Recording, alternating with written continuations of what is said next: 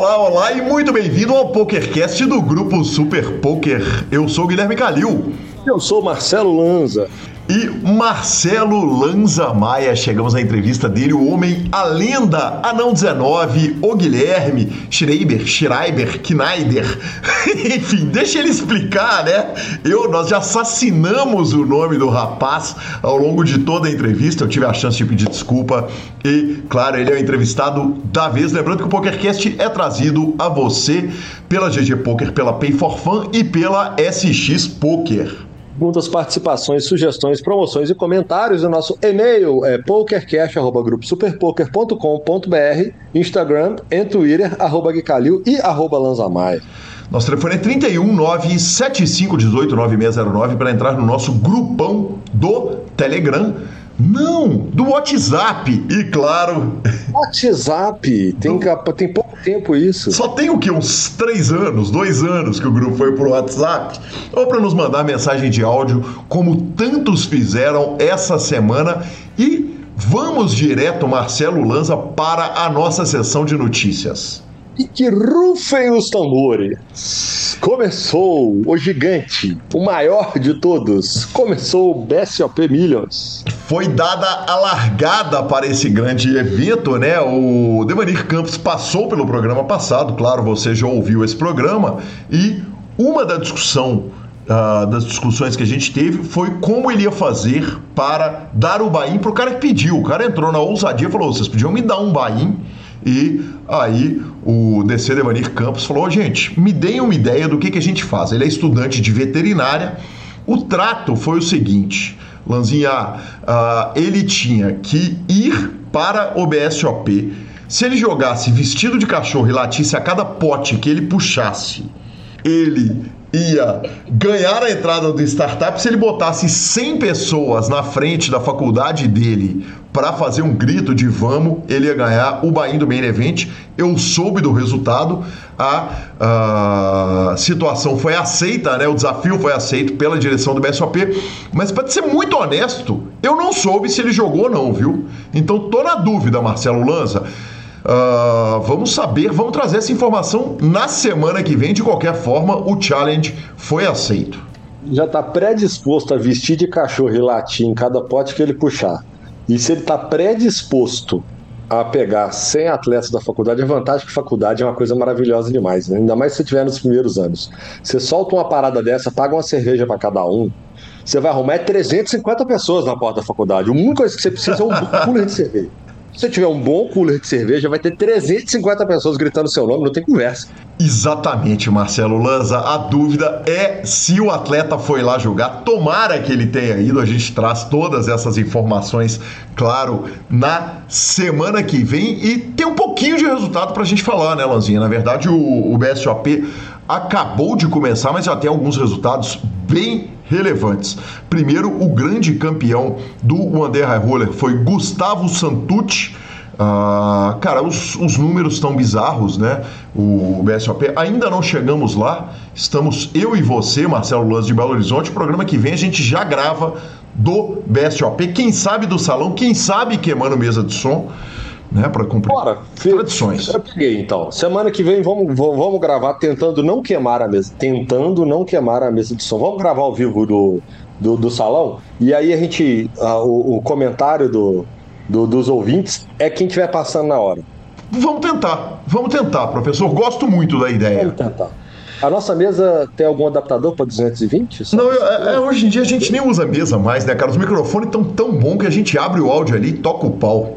Então nós não vamos queimar nada, tá fechado. Tá combinado. De qualquer forma, grande campeão Gustavo Santucci levou 315 mil reais. Ah, de resultados de destaque ainda, meu querido Marcelo Lanza Maia, tivemos o campeão do Horse, lenda do poker online, multicampeão de cups, o Tobias Leknes, ele chegou dando show, cara, fenomenal. O jogador foi lá, puxou os 28 mil reais, falou o seguinte: vocês estão numa briga de ranking aqui, mas vocês brigam aí pelo segundo colocado, porque quem manja de Mixed Games sou eu. E ele já chega voando, cravando 28.800 reais. E ontem, Lanzinha, eu tive o prazer de narrar o LAPT 25K Progressive Knockout. Uh, o grande campeão foi Ivan Limeira, que derrotou no heads up simplesmente Rafael Moraes. Uh, as premiações eram 300, 300 e 154.300 reais mais bounties. Os três primeiros colocados foram Ivan Limeira, Rafael Moraes e Denis Ramos. Ivan Limeira, que cravou o torneio, levou 660 mil reais. 300 de premiação, mais 300 de bounties, professor Marcelo Lanza.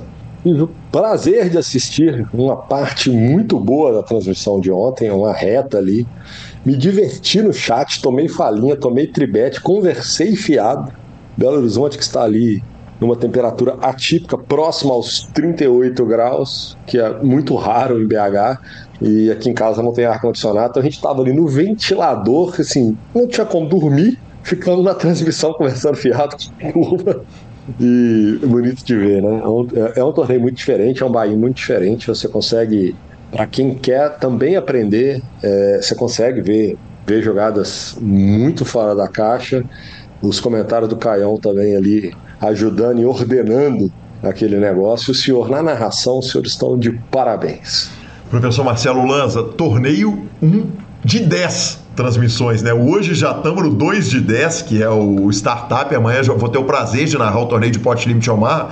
Quando o programa for ao ar, ele já vai ter terminado com meu professor Luiz Laux, super craque da Royal Five. E vamos que vamos. Vamos que vamos, a gente vai chegar vivo no final do SOP. Inclusive, loucura à parte, você falou de. Você começou falando da reta ali, do BSOP e tudo mais, para a turma que está em Las Vegas, está tendo Fórmula 1. O nosso correspondente internacional, Breno Campelo, falou que está, a cidade está insana, mas ela não está insana no lado bom. Porque, tipo assim, o, as pessoas estão ficando ilhadas nos hotéis, não estão conseguindo sair dos hotéis para poder para poder. É, tipo, o cara vai pro Belar jogar baralho e não consegue sair, porque eles fecham tudo por causa da Fórmula 1. Então você imagina, para a turma que foi para Vegas jogar baralho e ver a Fórmula 1, é um ou outro, irmão. Você escolhe o que você quer fazer e eu tenho para hoje, né? Sorte para o nosso querido patrocinador Léo da Pay for Fun, que está lá com a Natália, a esposa. Então já fica o desejo de sorte para eles, que eles consigam é. se movimentar lá na cidade de Las Vegas e para o Brenão, claro, né, Lanzinha? E o ranking no momento, por favor? Lanzinha, vale lembrar o seguinte: a gente está gravando no quarto dia de BSOP, são 15 dias, então nem um terço está completado. Mas na ponta de cima da tabela uh, do ranking geral está Gabriel Baleeiro, o Pinguinho, 2.232 pontos, seguido de Fernando Araújo. Você vem, nosso amigo, seu amigo especial, né, Lanzinha? Você tem um. Um, um, um carinho. Do coração mesmo. Grande Exatamente. amigo. E na terceira colocação, o Leonel Guerra Garza. No ranking de Omaha, o Homem a Lenda, vai ter áudio dele lá na seção de redes sociais. José Heraldo Volgan Júnior, o Radiola, está na primeira colocação, com alguma distância, inclusive, para o Rafael da Silva Mota e José Carlos Domingues Latorraca, o Zé Belém. E no ranking de Mixed Games, a Mauri Grutka está na primeira colocação, o Zé Belém está na segunda, Marceleza de Belo Horizonte na terceira colocação, na quarta o Rádio e na quinta colocação também querido Rafael Teles. E por que não segue a turma que está no ranking? Procura os nomes deles aí, vai no Instagram, porque vocês entenderem o que é uma maratona de torneio ao vivo para quem está disputando para o ranking. Não é para qualquer um. Eu tô vendo principalmente o caso do Índio, né, que você vem que está em segundo. Nós estamos falando de jogar três, quatro, cinco torneios num dia. Nós estamos falando de você conseguir fazer ficha num, sair correndo na mesa para o outro, fazer MTT, porque pontinho, ITM, Cara, tá uma insanidade, porque esse BSOP, ele tem opção para todos os gostos. É torneio 24/7, tem torneio para burro. Então a turma do ranking tem enlouquecida. É muito torneio que os caras têm que jogar. Então isso serve de de, eu, eu, acho que serve até como aprendizado para a turma que gosta de disputar um ranking. Vai dar uma olhada o que, se, que é disputar um ranking do BSOP na última etapa desse tamanho. É, vamos ter o testemunho completaço do Radiola lá na seção de redes sociais. E vamos para a nossa segunda notícia, Marcelo Lanza, porque na semana passada eu tinha visto o primeiro episódio de Game of Gold, o reality show da uh, GG Poker. Agora já saiu o episódio número 4 e eu já assisti, claro. Tô em dia com os episódios. Não darei spoilers, mas já tivemos a primeira eliminação. Entraram quatro times de quatro jogadores. Uh, ah, 16 atletas entraram. No momento, temos 16 atletas da mente vivos na disputa pela premiação. No momento, 15. Entraram 16, teve uma eliminação no momento. Não, teve eliminação de um time, Lanzinha, porque eles jogaram em times de se tem gols, de quatro jogadores cada, e o pior time já foi para casa. Então, quatro jogadores entraram 16, no momento temos 12. Temos 12, exatamente, perfeito. Então, bom. A bom. conta impecável, Marcelo Lanza. Então, no momento, 12, tá jo 12 jogadores, apenas um vai cravar e vou te falar. Tá bem legal, cara. É uma junção da GG Poker com o Poker After Dark. Eu tô bem encantado com o produto final. Até achei que rendeu um pouquinho a mais esses primeiros sit and goals, porque os quatro episódios foram os primeiros sit and goals, os três primeiros sit and goals. Mas eu achei o, a, a, produção tá encantadora. O, os jogadores foram muito bem escolhidos, o carisma dos jogadores foi muito legal, uh, os cortes, o formato tá bem apropriado para televisão. Então, parabéns, eu não vejo a hora de continuar assistindo essa reta final do Game of Gold, produção da GG Poker. E by the way, quem tem mais do que 35 anos não tem como não ser saudosista com Poker of the Dark. Pronto, falei. Exatamente. Não tem como. A gente que acompanhou isso na íntegra na época era bom demais, tá?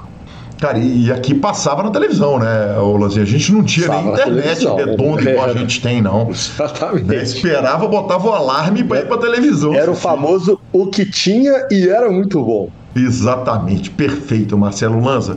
E por último, cara, eu contemplei colocar isso nas notícias e nas redes sociais. Eu vou só fazer essa chamada nas redes sociais, uh, nas notícias, para a gente falar disso lá embaixo, mas eu caí na maior pegadinha de ouvinte de todos os tempos, Lanzinha. Eu juro, eu vi o seu Instagram e eu passei batido. Eu não vi que era pegadinha. Eu só fui ver que era pegadinha no seu comentário no grupo do PokerCast que eu vi com uma coisa completamente normal. Eu li, beleza, segue o jogo. Maravilhoso. Eu vou contar tudo sobre isso lá na sessão de redes sociais, mas agora a gente vai correndo para a entrevista do Guilherme Anão 19. Claro, não sem antes falarmos da Pay for Fun, a sua carteira digital com cartão de crédito pré-pago. Magnífico, sensacional o método de pagamento dos sonhos. Entre pelo link do PokerCast, inclusive nos ajuda muito se entrar pelo link e cartão de crédito pré-pago, o método mais fácil para você transitar seu dinheiro no site de poker e de apostas online. Ficamos com a palavra de Rodrigo Garrido. A Pay for Fun é uma empresa brasileira e por isso ela está totalmente regulamentada, tudo certinho, tudo dentro do que precisa ser. Se você tiver qualquer tipo de problema, você tem acesso direto aos donos, conversa com eles, né? Você pode me chamar, chamar o guia, a gente está aqui para estar tá ajudando, né? Você não vai ter problemas com saque, com transferência, com a Pay. Se tiver, você tem a quem recorrer e a quem falar. A gente teve caso agora recentemente de outras operadoras que tiveram vários jogadores, inclusive jogadores regulares conhecidos que tiveram problemas de contato, que você manda, você só consegue mandar e-mail, você não tem uma pessoa, um representante, alguém que você tem acesso para estar tá falando e demora 10, 15 dias e o e-mail não vinha de volta. Você ficava com seu dinheiro preso, não conseguia sacar, então com toda certeza que na Pay esse problema você não vai ter. E agora sim, Anão 19. E chegamos à nossa entrevista. Que prazer, que satisfação recebo aqui no PokerCast Guilherme Schreiber, Schreiber, Schreiber, nós vamos obviamente discutir esse assunto que foi tão. É, quer dizer, eu, eu não me lembro, Gui, de ter assassinado o sobrenome tantas vezes durante uma transmissão. Já começo pedindo desculpa e te dando boas-vindas aqui no PokerCast do Grupo Super Poker. Cara, imagina, assim, eu tenho só a agradecer quanto a qualquer coisa que esteja envolvida a transmissão, assim, eu é até engraçado que eu, eu reassisti a transmissão, né?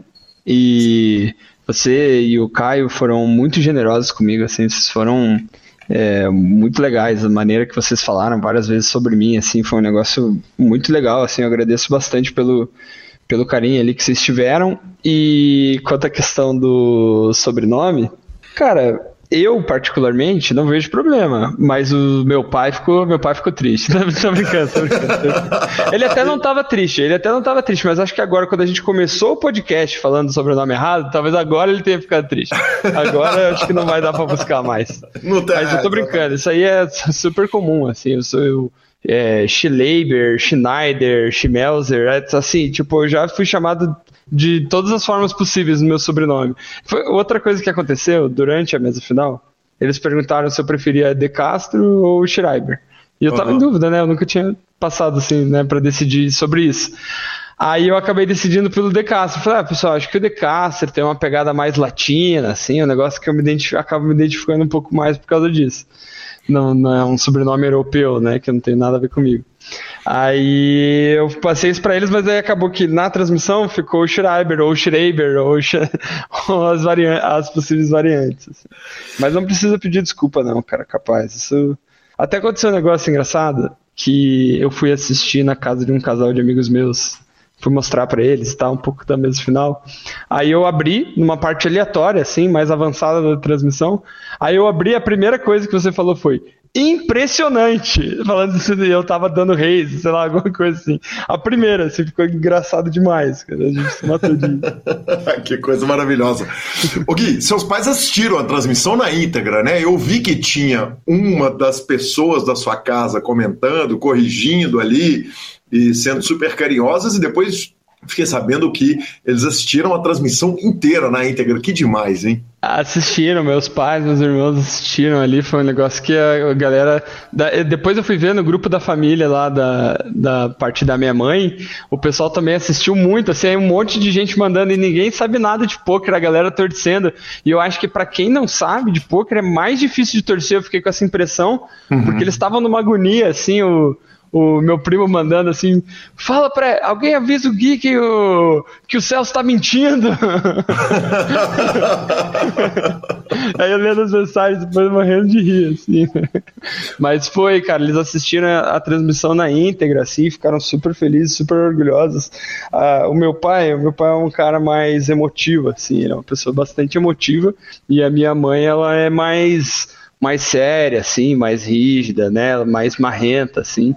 Aí o meu pai, ele, ele depois eles estavam me contando, eu liguei para eles depois, né, da. Primeiro que assim, a, a, minha mãe, ela tem esse negócio que ela não, ela não é, ela sempre, sempre traz um, uma crítica, assim. Ela sempre traz um negocinho. Aí quando eu liguei para eles, eu liguei assim que deu, eu fui, é, ganhei o torneio, tirei as fotos, dei entrevista é, passei no caixa, fui pro quarto. No que eu cheguei no quarto, eu liguei para eles e a minha mãe tava chateada que eu não liguei para ela imediatamente depois que eu ganhei.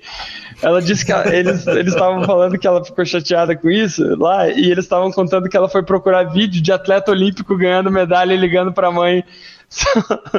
Aí eu falei, porra, mãe, eu tô ligando agora, cara. Enfim, ela é assim, né? E durante a transmissão, em algum momento, meu pai mandou lá no chat falando ah, não, a gente tá assistindo, estamos emocionados aqui, a mãe dele tá do meu lado chorando. Aí ela falou: Filho, o teu pai falou lá na transmissão que eu tava chorando, mas eu não chorei. Ela fez questão de frisar, eu não chorei, tá? Ah, beleza, mãe, eu sei como que é. Que coisa maravilhosa. Aliás, contextualizando, né? Porque alguém pode estar ouvindo isso completamente fora de época. A gente está gravando essa entrevista no dia 7 de novembro de 2023 e o Guia muito pouco foi campeão do BSOP Foz do Iguaçu. Uh, um resultado inacreditável para quem não joga live. A gente vai falar de tudo isso, né? A gente vai também falar de quem era ele antes do poker. Vamos fazer aquela entrevistona clássica, mas já que nós estamos no assunto, uh, eu não preciso nem perguntar a quem que você puxou. Você falou: meu pai é mais emotivo e minha mãe é mais marrenta. Quem te olha com o cabelo pintado de louro e dois brincos, que são um caso de polícia estética, aqueles brincos batendo no ombro. A gente vai brigar. A gente vai brigar. Vamos brigar. Então vamos brigar logo de vez. Porque me explica, pelo amor de Deus, eu não vou nem perguntar para quem que você puxou, que obviamente o senhor puxou o lado marrento ou o lado emotivo também tá aí. Cara, eu sou é, extremamente sensível. Assim, sou uma pessoa muito emotiva. Muito uhum. mesmo. E marreta? Muito. Também. também, mas eu sou mais mais emotiva. Se assim, a minha mãe, na verdade, ela também é uma pessoa muito emotiva. Assim, é mais a maneira que ela é, expressa esses sentimentos dela, né? Eu tenho uma, uma questão que é sete anos de terapia, né? Então, uhum. a minha maneira de lidar com as minhas emoções, assim, ela é. Eu, eu sinto que ela evoluiu muito ao longo desse processo, assim, terapêutico, assim, sabe? Mas eu sou muito emotivo, cara, muito mesmo. E só que, pô, tipo. Ah, aquele dia eu tava marrento, né? que eu posso fazer? Gui, uh, uma questão importante é o seguinte: aliás, você acaba de dar uma entrevista fantástica lá no Papo de Coroa, podcast do Midas. Uh, um trabalho fantástico que a turma faz lá, inclusive entrevistaram Lanza, Gabi recentemente, e você Uh, contou que você vai sempre ser o último cara a dar a falinha. você sempre quer entrar na tribete de é. falinha, é, é entrar no level, mas é, você está nos contando que você é extremamente emotivo. Nós vamos também, claro, entrar no assunto terapia.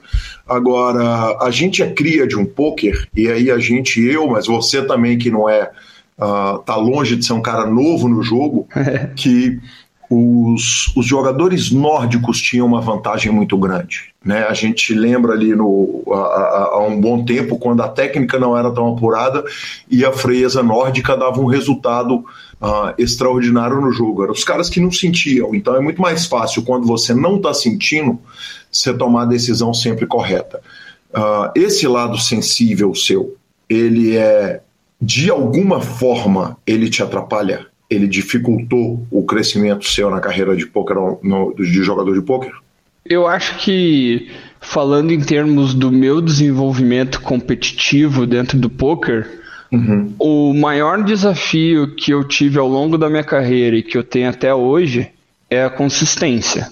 Tenho uhum. muita dificuldade em encontrar é, um nível alto ou próximo de alto de intensidade por muito tempo.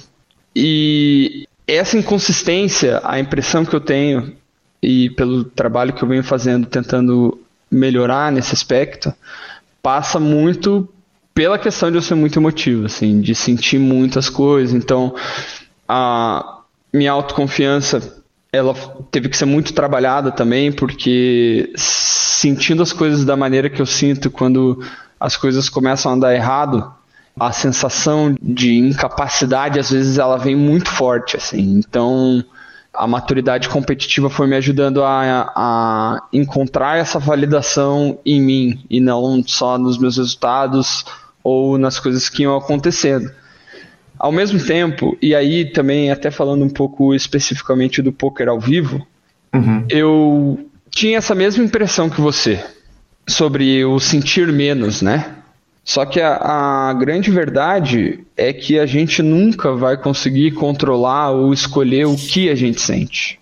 É impossível você mudar isso.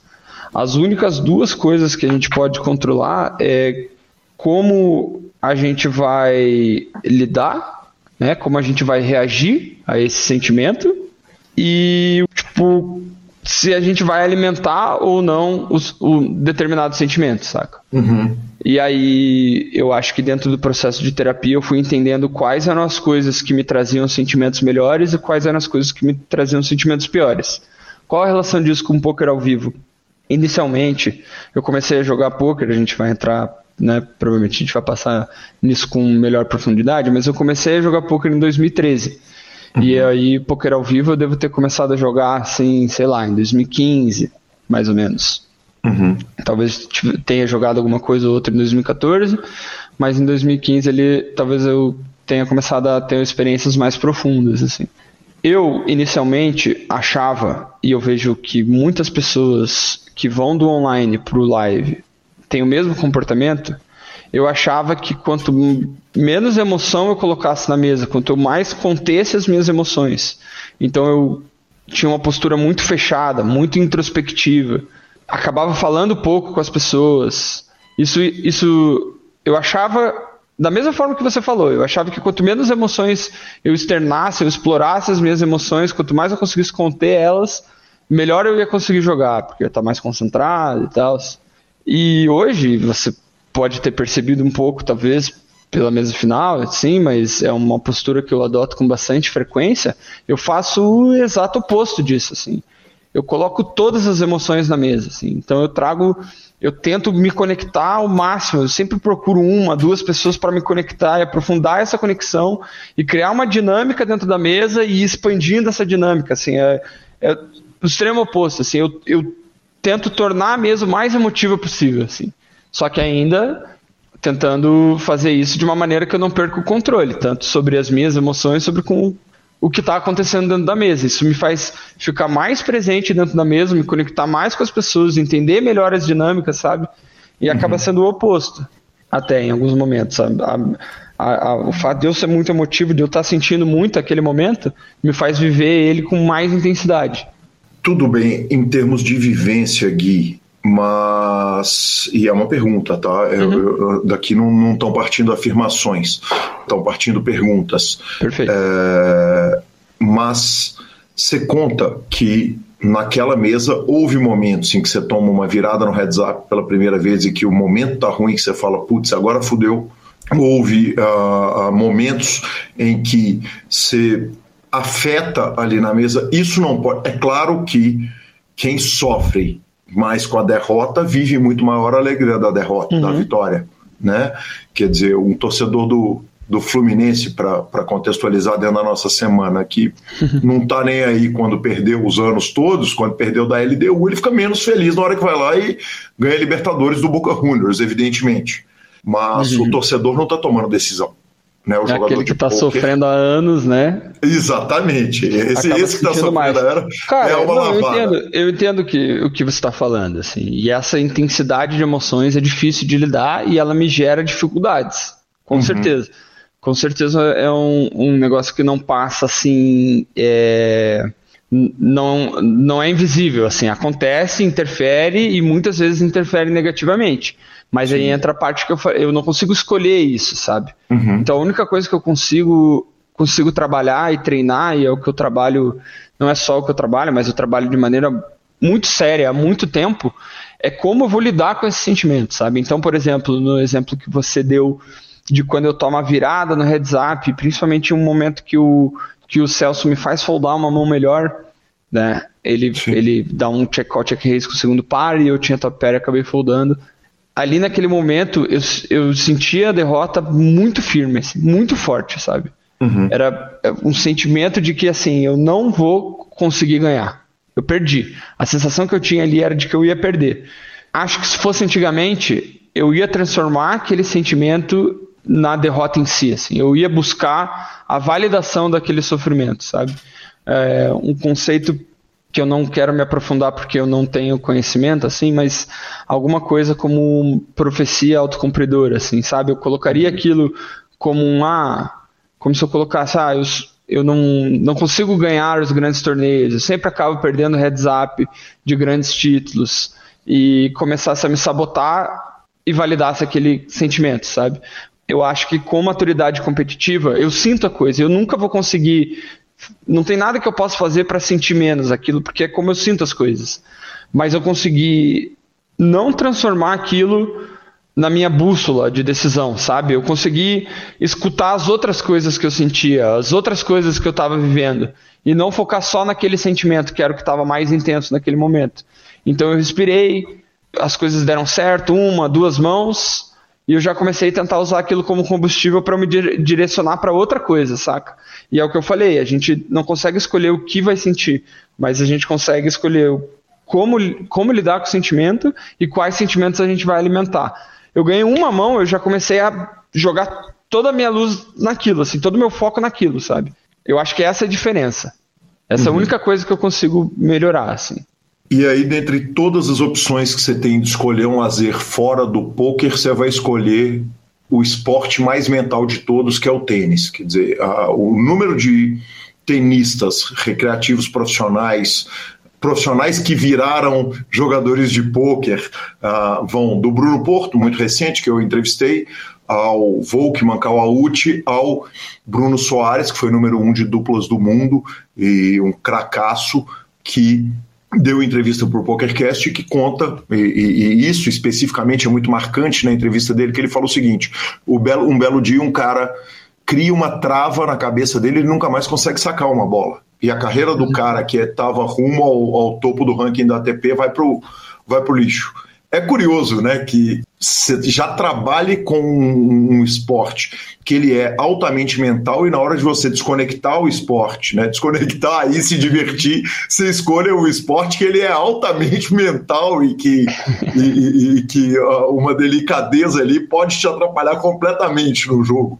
Cara, é... eu sou apaixonado por competição, né? Assim, é um negócio que eu desde pequeno sempre gostei muito. A minha maneira de me relacionar com competições ela mudou muito ao longo do tempo, assim, até por me tornar um competidor profissional de uma competição que é o poker, né? A gente acaba amadurecendo vários aspectos no lidar com as frustrações, lidar com as derrotas, lidar com as dificuldades, não que não que eu seja assim, nossa, eu sei lidar com todas essas coisas com tranquilidade. É difícil para mim, assim como é difícil para todo mundo, assim, para os melhores competidores do mundo vai ser. Mas eu sou apaixonado por isso. E no tênis eu consegui encontrar algo que eu não encontrava há muitos anos. Uhum. Porque eu gosto muito de jogar futebol, só que é difícil, é pouco prático jogar futebol. Você precisa juntar, sei lá, 15 pessoas, sabe? E você conseguir explorar uma dinâmica de competição com todo o aspecto mental que as competições trazem. E aí o tênis tem isso muito forte mesmo, porque como é heads up, né, como é um contra um, é tudo muito dinâmico, é tudo muito rápido e as coisas dependem muito de você o tempo todo. Então a exigência física e mental ela é muito intensa. É muito intensa mesmo. É, é quase como se fosse um suco, um puro suco de, de competição, assim. E, cara, é assim, é, é, é onde eu relaxo, saca? É onde eu relaxo. Assim, às vezes eu me estresso, muitas vezes eu me estresso, óbvio. Né? Quem já jogou tênis. Não, né? É, quem já jogou tênis sabe como é fácil se estressar jogando tênis. Mas eu tento, sempre que eu percebo que eu me estressei muito, eu tento tirar. Eu tento o máximo tirar um pouco aquela carga que a competição traz por ela, né? E lembrar que, cara, minha competição é o poker, o lugar onde eu, tipo, o lugar onde eu vou cobrar tudo de mim é o poker. Aqui no tênis é outro tipo de desenvolvimento, é outro tipo de relação. Eu vou competir, eu vou me estressar, vai ser sempre um mar de rosas, mas é uma outra relação, porque aqui eu tô para é, desopilar, assim, eu tô para liberar essa carga que eu tô carregando, sabe? Ainda assim, um, um, uma semelhança entre as, os dois esportes, né, o tênis e o poker, uh, é uma questão de foco no processo. Muito né? Porque, ao contrário, por exemplo, de pedal, que foi uma, a pergunta que eu fiz com o Lanza, voltou de Foz do Iguaçu, falou: pô, a gente estava lá jogando pedal. Eu falei, cara, você troca bola? É, eu, se, se eu chegar, eu troco bola, igual troca no, beach tênis e tal, e aí todo respeito ao amigo Radiola, que é lá, tá lá profissional de beach tênis e tal, uhum. mas eu que fui jogador de squash, sei o seguinte, se você entrar numa quadra de squash, de beach, beach tênis ou de pedal, você vai trocar bola e vai fazer. No tênis não, você leva dois anos para começar a sacar. É, do, assim, depende do quão maluco você é, né? Eu, tipo assim, treinei cinco, em cinco meses eu fiz mais de 100 horas de tênis, assim. Uhum. Então, eu acabei acabei acelerando um pouco esse processo, porque esse começo do tênis ele é um pouco desesperador mesmo, assim, é muito é sempre, sempre é muito difícil, né? Mas no começo é isso, você não consegue trocar bola. E o que eu mais queria era poder conseguir trocar bola para poder jogar com caras que são melhores do que eu. Uhum. Que aí eu consigo viver essa experiência, que nem em Foz, no dia da mesa final de manhã, eu joguei tênis com o Luiz Duarte. Sim. Luizinho. Ele joga muito bem. Ele é muito bom. Não sei se você sabia dessa característica dele, mas ele joga uhum. muito bem tênis, assim. Sim, inclusive e ele é foi... é tipster de tênis, né? De aposta é, esportiva. Exatamente, uhum. ele, ele, ele, tem, ele tem esse trabalho aí também. E, cara, tipo, ele me amassou, assim, né? Ele me amassou, ele ganhou de 6-0 a primeira e a segunda a gente parou, tava 5-4 para ele. E então é isso, tipo, ele era muito melhor que eu, ele deu uma segurada, assim, em termos de não atacar tanto, mas a gente conseguiu trocar, divertir, ele conseguiu me passar várias, várias dicas, várias coisas. Eu queria conseguir. Meu primeiro objetivo era conseguir saltar para isso mais rápido. Só que uhum. daí eu fiquei viciado, eu não consigo diminuir o ritmo, não consigo parar de treinar, sabe? Mas é isso, o processo de, do, do desenvolvimento no tênis, ele é muito lento, ele é bem lento mesmo, assim, você tem que ter muita paciência. E no poker é um pouco diferente, assim, porque eu acho que o salto inicial no poker ele é mais rápido, sabe? Uhum. Mas o processo de desenvolvimento ele é igual em todas as competições, é treino, execução e descanso. É isso. Sempre é isso. Sim. Toda competição é isso. Treino, execução e descanso. Aí vai do quanto você quer se aprofundar em cada uma. Eu não tenho pretensão de tentar, aos 30 anos, depois de 10 anos de uma vida muito sedentária, alçar grandes voos no tênis, né? Não tem essa pretensão com o tênis. Mas eu busco me desenvolver no meu ritmo e dentro das onde as coisas se encaixam na minha vida. Maravilhoso, maravilhoso. Gui, uh, uma das questões que você tratou aí, que eu preciso voltar nela porque ela é extremamente importante, é a questão da consistência. Me explica, você falou, a, a, a maior dificuldade que eu tive no uhum. começo da minha carreira foi manter a consistência. Por quê? Como que funcionava? Como que você via que você não estava jogando de forma consistente ou que você tinha perdido o foco? Como é que era a sua percepção disso e, e, e, o que, que te causava essa perda? Agora eu te pergunto com essa tranquilidade toda, porque teoricamente depois de sete anos de terapia você já deve ter compreendido muito melhor uhum. o que, que o, o, os motivos de tudo isso, né? Sim, eu tenho uma compreensão assim eu acredito que eu tenho uma compreensão bastante avançada sobre a questão da consistência para mim, né? As coisas que eu vou dividir aqui são coisas minhas, não quer dizer que algumas pessoas podem se identificar, outras não, né? Mas e só um adicional também, não só a questão da consistência, ela era um problema muito grande, ela ainda é assim, ela hoje uhum. a consistência ainda é o meu maior desafio, assim, em termos de desenvolvimento competitivo para além da parte técnica, óbvio, né? Uhum. São, é outra questão, assim.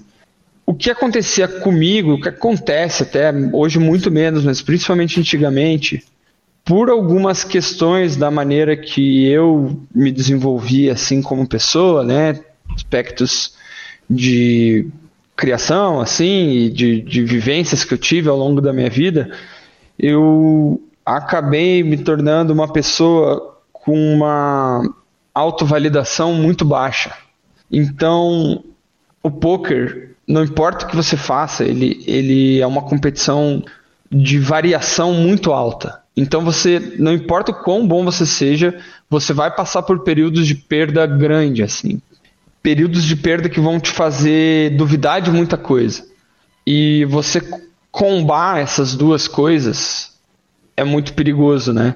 Uma pessoa com uma validação muito baixa e passando por períodos de perda muito frequente.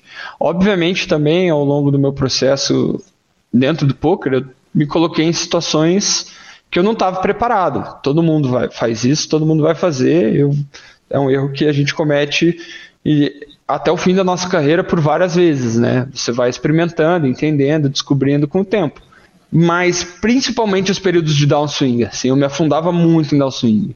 E aí a maneira que eu reagia a isso é o que foi mudando mais com o tempo. Assim, primeiro, aí são dois processos distintos. Por um lado, eu ia, eu fui buscando construir essa validação. E aí não só para o poker, mas na minha vida mesmo, assim, é, me enxergar, enxergar o meu valor através dos meus olhos e tentar fazer isso ser o mais suficiente possível, né? A gente uhum. constantemente vai estar buscando validação em outras coisas, mas eu também tento buscar essa validação em mim mesmo, assim, comigo mesmo, sabe? Isso me dá mais confiança, mais tranquilidade, mais calma para lidar com os momentos difíceis, né? Então, e todo, todo esse processo, obviamente, com acompanhamento de terapia, assim, essencial. Nunca teria conseguido amadurecer isso da maneira que eu amadureci sem terapia, sem ajuda da minha terapeuta Beatriz, que se estiver escutando isso, um beijo, obrigado por existir. Por outro lado, vem a parte também de você lidar com a desconfiança técnica mesmo, né? Isso e reagir a isso, a maneira que eu reagi a isso, ela variou muito ao longo dos, do passar dos anos.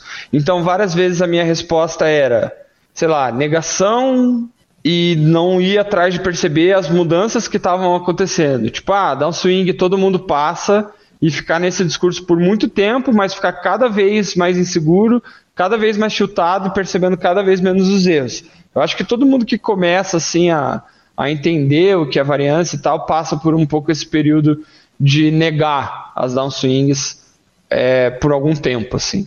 Outra coisa que fazia é desmotivar, né? Porque sem nenhuma validação, eu olho para todo aquele trabalho, que é um trabalho difícil, sabe? Você, você joga, a maioria das pessoas que estão escutando jogam, é, sabe como se desenvolver dentro do poker é um trabalho longo e é um trabalho difícil. Aí você olha para tudo aquilo e você, sem nenhuma validação, se sente incapaz de fazer, você olha e pensa, eu não consigo chegar onde eu quero chegar, eu não consigo bater os jogos que eu quero bater, é muito desmotivante. Então, várias vezes quando eu tinha uma queda grande, eu levava muito tempo para voltar a fazer as coisas que voltar a fazer as coisas que eu tava que estavam me levando a me desenvolver, sabe? As coisas que eu já sabia que davam certo. Eu parava de fazer, parava de jogar, parava de estudar. É um processo de autossabotagem quase, assim, né? E que ele vai se retroalimentando, porque você para de fazer as coisas que dão certo, você começa a jogar pior, você começa a perder mais, você começa a ficar com menos confiança, mais desmotivado, sabe? Então, foi muito difícil conseguir amadurecer isso, assim, sabe? A coisa que mais me ajudou a lidar com isso foi entender quais eram as coisas que funcionavam para mim e quais eram as coisas que mais me colocavam nessa situação de desmotivação. Aí eu evitava as coisas que me desmotivavam e eu focava muito nas coisas que funcionavam para mim. E uhum. aí esse período de desmotivação foi ficando e afastado, né, de não ação, vamos dizer assim. Esse período foi ficando cada vez menor, então eu tinha quedas, mas ao invés de durar um mês, elas começaram a durar duas semanas. E aí eu voltava a fazer as coisas. Aí depois de um tempo, uma semana. Depois de um tempo, três dias. Hoje em dia, quando eu tenho uma queda muito grande, é muito difícil ela durar mais que 24 horas. Eu, inclusive, um negócio que eu vi com o Abel, Abel Ferreira, né, o técnico do Palmeiras. Sim. Eu não sei se foi ele que inventou ou não, mas eu escutei ele falando isso e eu adotei muito para mim, que é a lei das 24 horas. Então, quando eu tenho alguma coisa que é muito eu passo por algo que me desperta uma emoção muito aquém daquilo que eu estou acostumado, seja uma derrota, uma frustração muito grande, ou uma vitória, uma alegria muito grande, eu sempre me dou 24 horas para viver aquele sentimento. Então, nas próximas 24 horas, eu vou viver tudo que tiver para viver daquele sentimento.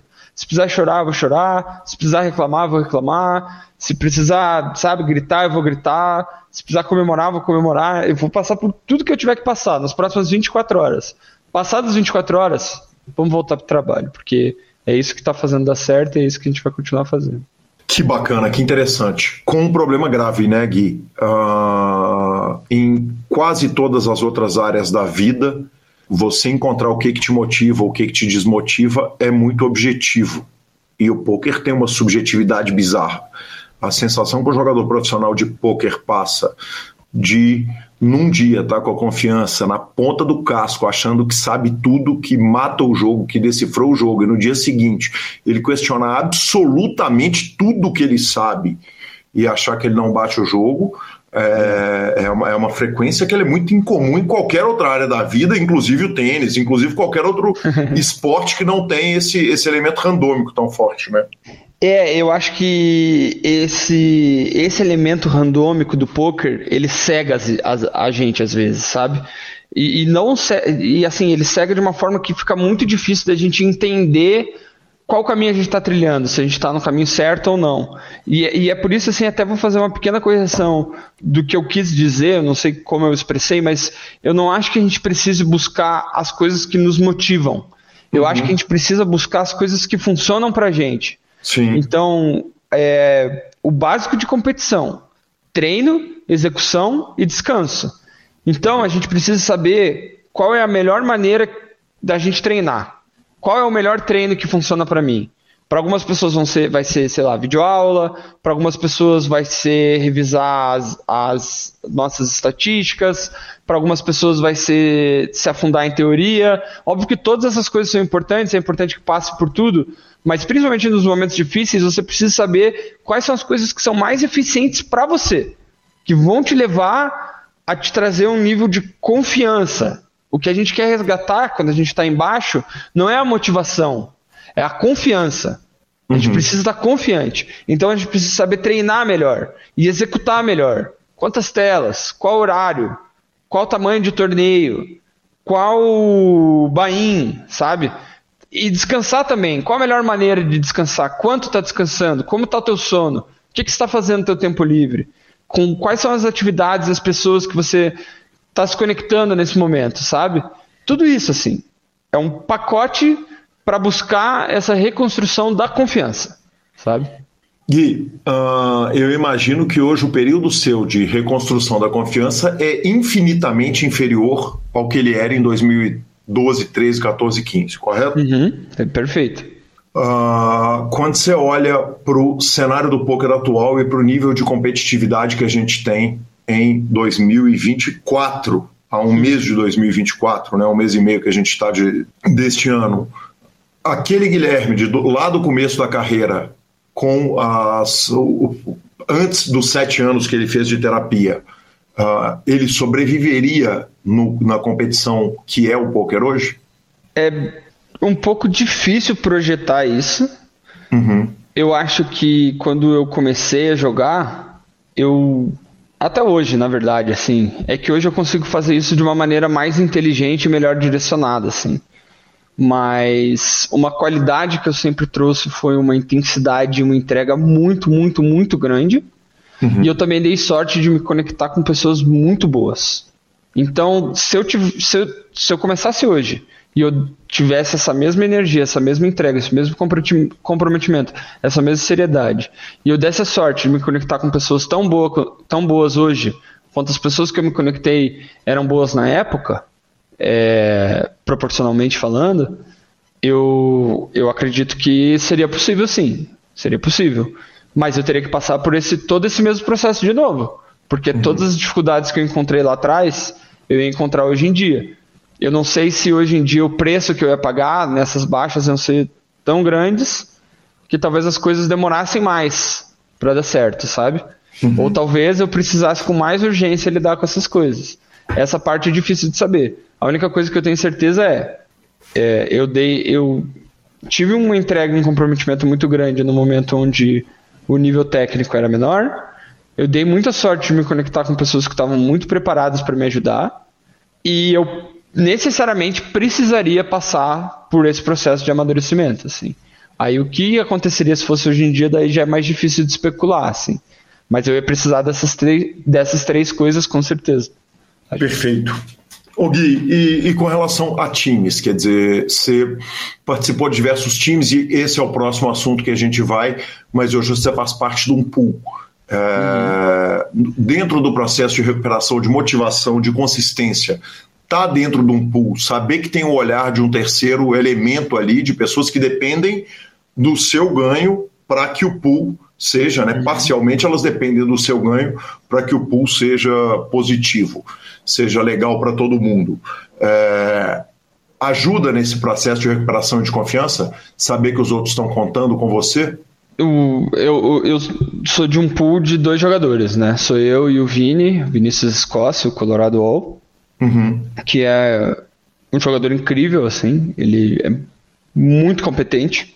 Uhum. Aliás, gente... tem histórias maravilhosas dele aqui. Tem muita gente agradecendo a construção dessa pauta e agradeceremos. ele é. Ele é um profissional muito sério. Eu também uhum. sou.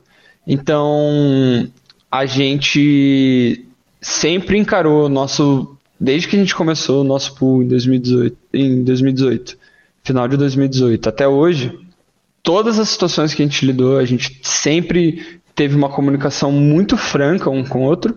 Até hoje, só uma vez precisou falar assim: ó, acho que tá pouco.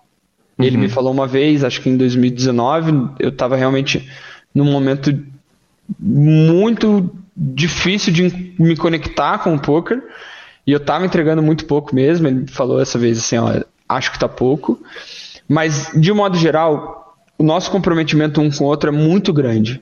Então, eu, eu, eu não acho que se eu e o Vini a gente não trabalhasse juntos, individualmente, a gente não teria um nível de comprometimento muito alto, porque são duas pessoas muito sérias e muito comprometidas. Uhum. Uma ética de trabalho muito boa. Mas juntos, aumenta. Porque várias vezes eu tenho que pensar não só no que eu vou achar, eu posso relaxar, eu posso não fazer, Mas eu sempre acabo pensando, tá, mas não é justo com o Vini.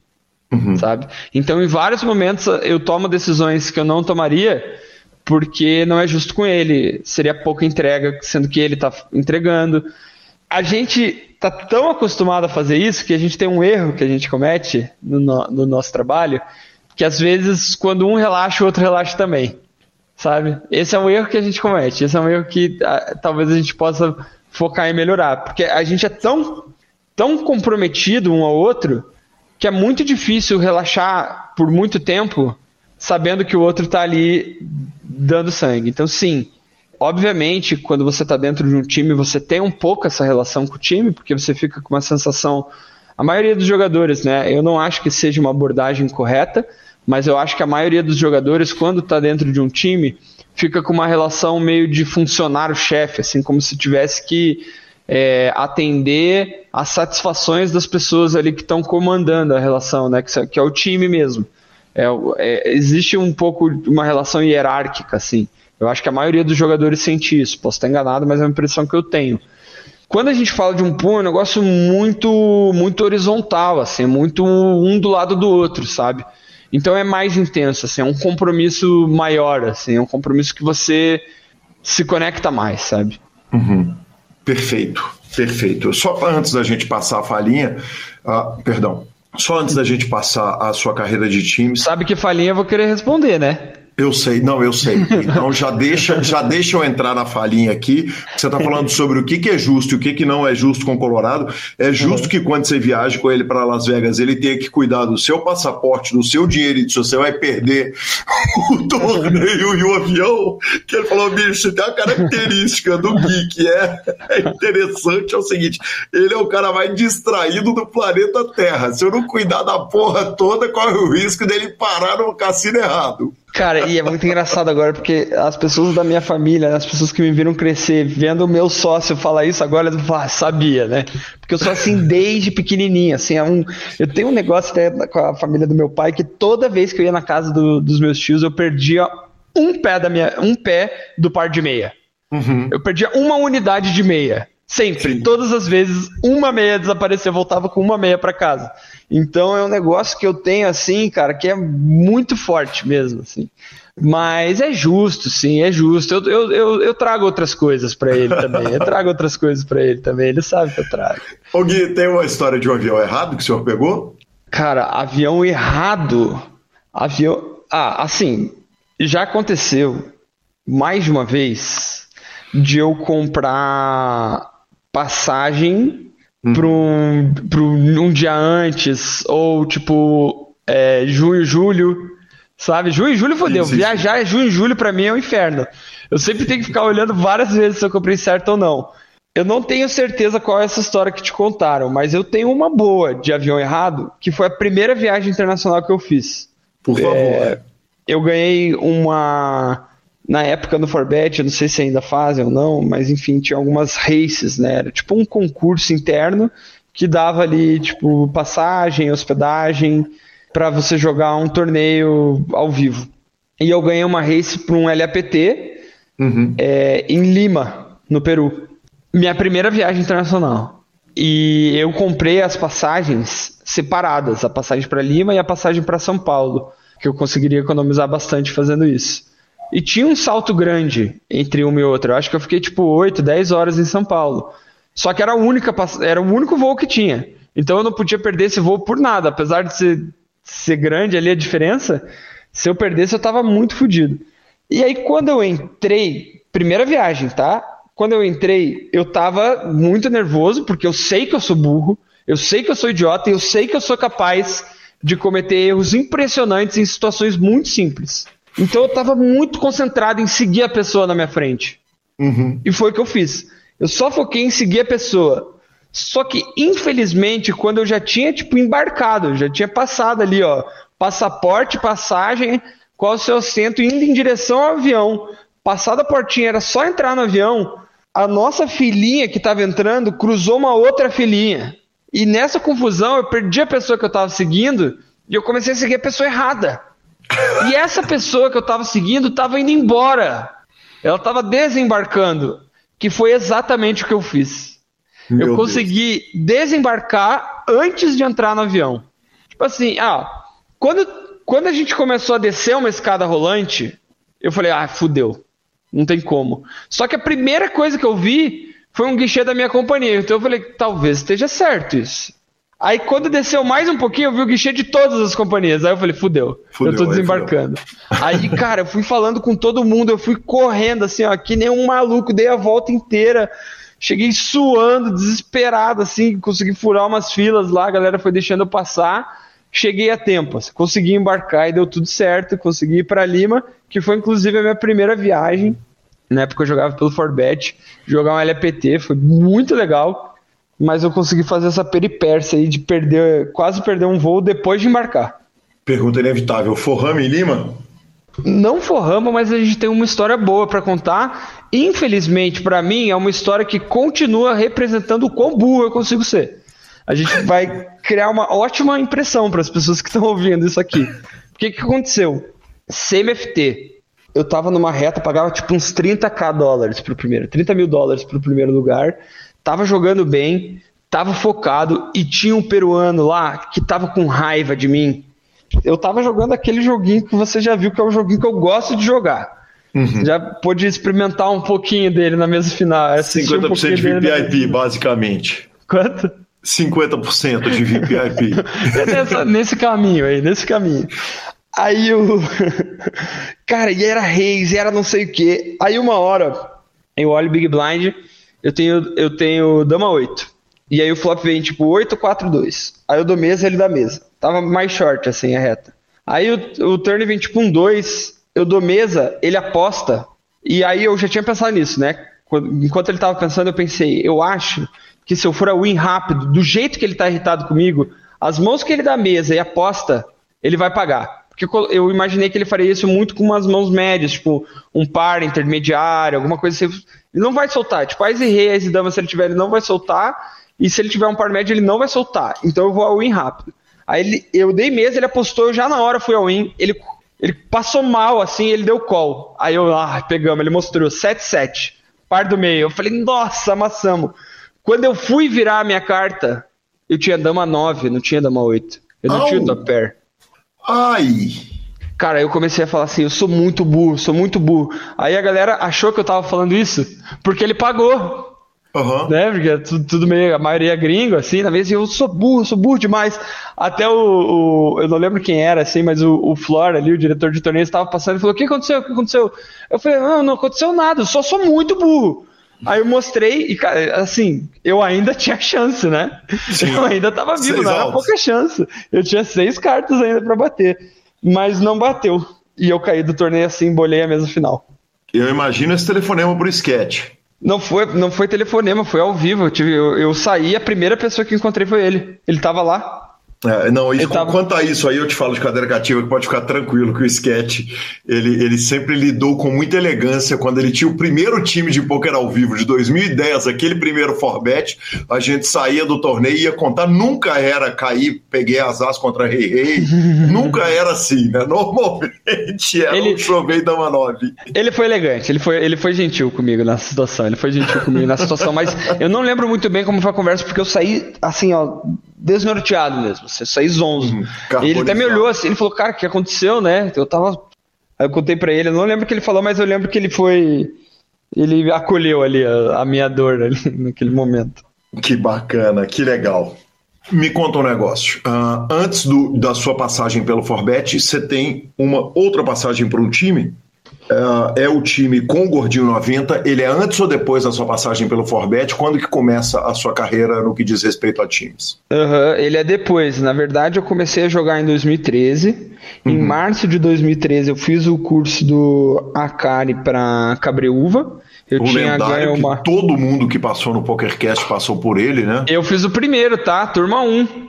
Que homem. Turma 1. Se é lendário, saiba, abrir, abrir as portas. Eu fiz a que turma sensacional. 1. Sensacional. É, eu tinha ganho uma viagem do meu padrinho, eu usei o dinheiro para fazer esse curso. Bom que deu tudo certo, né? Sim. Aí eu fiz esse curso, e desde que eu fiz esse curso, eu, tava, eu, eu passei 2013 inteiro tentando entrar no Acaritim. Mas acabei não conseguindo. E aí, no, já na reta final ali de 2013, eu vi uma entrevista do Rafa, o GM, é, falando sobre o Forbet, sobre como eles pensavam, plano de carreira, assim, cara, entrevista boa, assim. Entrevista uhum. alucinante que ele deu, fiquei morrendo de vontade de entrar, me inscrevi e entrei no Forbet em fevereiro de 2014. É aí que começa a minha jornada dentro de times e um pouco da onde eu conto que é quando começou a minha carreira profissional mesmo. Assim. Perfeito. Uh, tem uma passagem sua no Forbet que é muito interessante, que é uma, uma função, quer dizer, quando você passa do, do, do, do Forbet Lite, era, eram os times de base? Era, é, na época se chamava Forbet Lite, isso. Isso. E você passa o Forbet Lite e você vai recuperar uh, jogadores que têm carreiras que teoricamente eram para ser estáveis e elas estão em, em momento turbulento, correto? Uhum, sim, foi a primeira turma que eu dei aula. É, inclusive, excelente nome. A turma era Pink Floyd, o nome dessa turma. Eu entrei em 2014, já ali na metade de 2014 eu subi pro principal. E essa turma do Pink Floyd, se eu não me engano, eu não lembro agora se foi em 2015 ou em 2016 que a gente começou o trabalho com o Pink Floyd. Uhum. Eu acho que foi no meio de 2016. Eu tenho essa impressão. E é isso, é, era uma turma de caras que eram vencedores, era acho que 10, 10 a 15 jogadores, todos eles eram vencedores, eram positivos, tiveram períodos de ganho muito grande, mas todos eles no ano anterior ficaram down. Então era uma turma que se pegava o gráfico dela no ano anterior, assim, era para baixo, assim. Foi muito louco, cara. Se parar para pensar, é um desafio muito grande, né? Mas tinham nomes muito bons lá. Começa a me explicar por que Pink Floyd é um bom nome para uma turma dessa, porque a associação para mim é toda o seguinte: ou músicas que demoram 15 minutos ou cogumelos alucinógenos. Então não consigo imaginar por que, que você está dizendo que esse é um não, bom eu não, eu acho um bom nome de recuperação. Eu acho um bom nome porque é uma boa banda só. Nada ah, assim, ah, nada. Não, não pela poesia por trás do nome, assim. Tá, do nome. Ou a música Money, né? Ou os jogadores estão conhecendo Dark Side of the Moon. é, eu acho que coisa... dá, dá pra tirar umas coisas boas aí. Poucas delas vão ser boas para quem fez parte, né?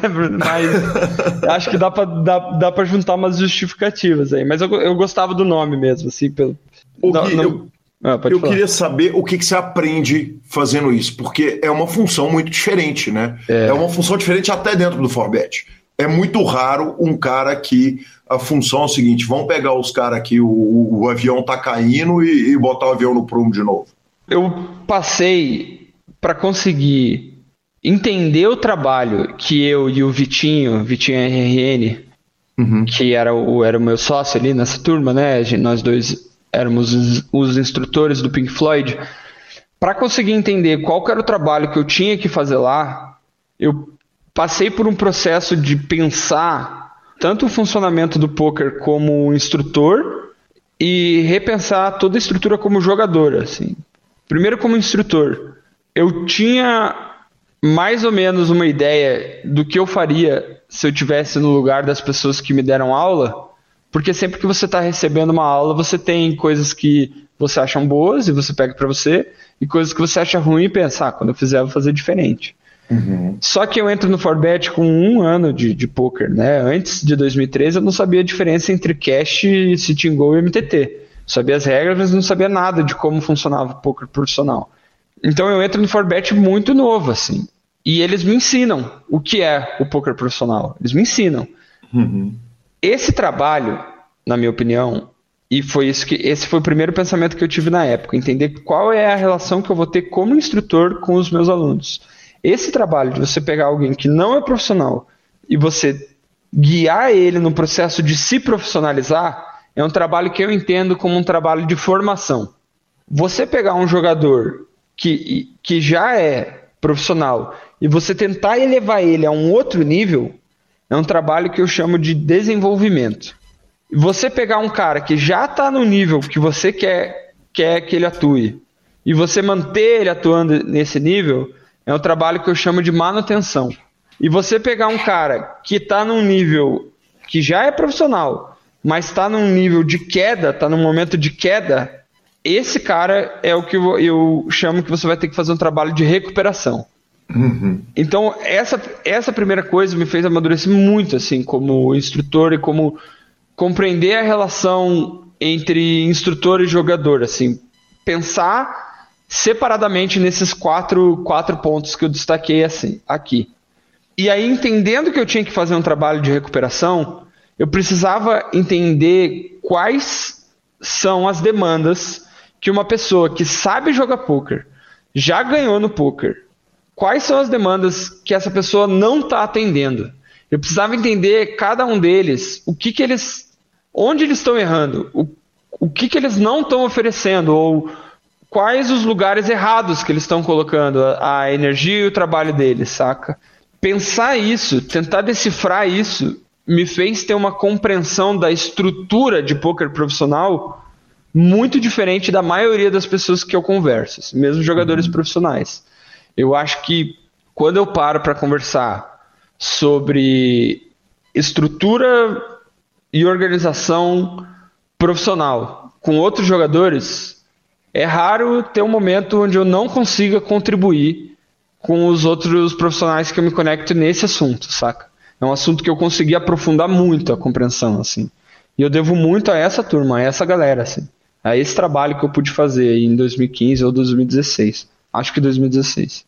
O Gui, quem leu muito sobre poker e pensou muito a respeito do jogo, às vezes chega uma nova informação que explode a, a cabeça da gente. Você fala, caralho, como, com perdão do palavreado, como que eu nunca pensei nisso?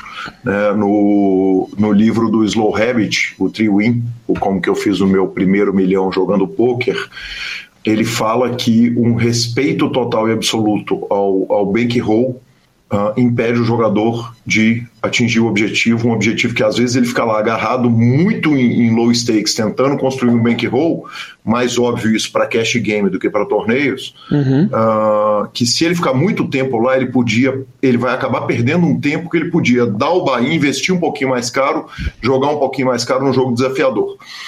Uh, eu citei esse exemplo porque outro dia eu ouvi, uh, eu li um tweet que falava uma coisa que, que, que, você citou, que é a questão da organização para o jogador profissional de pôquer. Uh, uhum. Quão importante é a organização, não só de vida, mas a organização mesmo, assim, a mesa arrumada, a ordem de entender as coisas e, uhum. e, e de fazer é importante na formação do jogador de pôquer.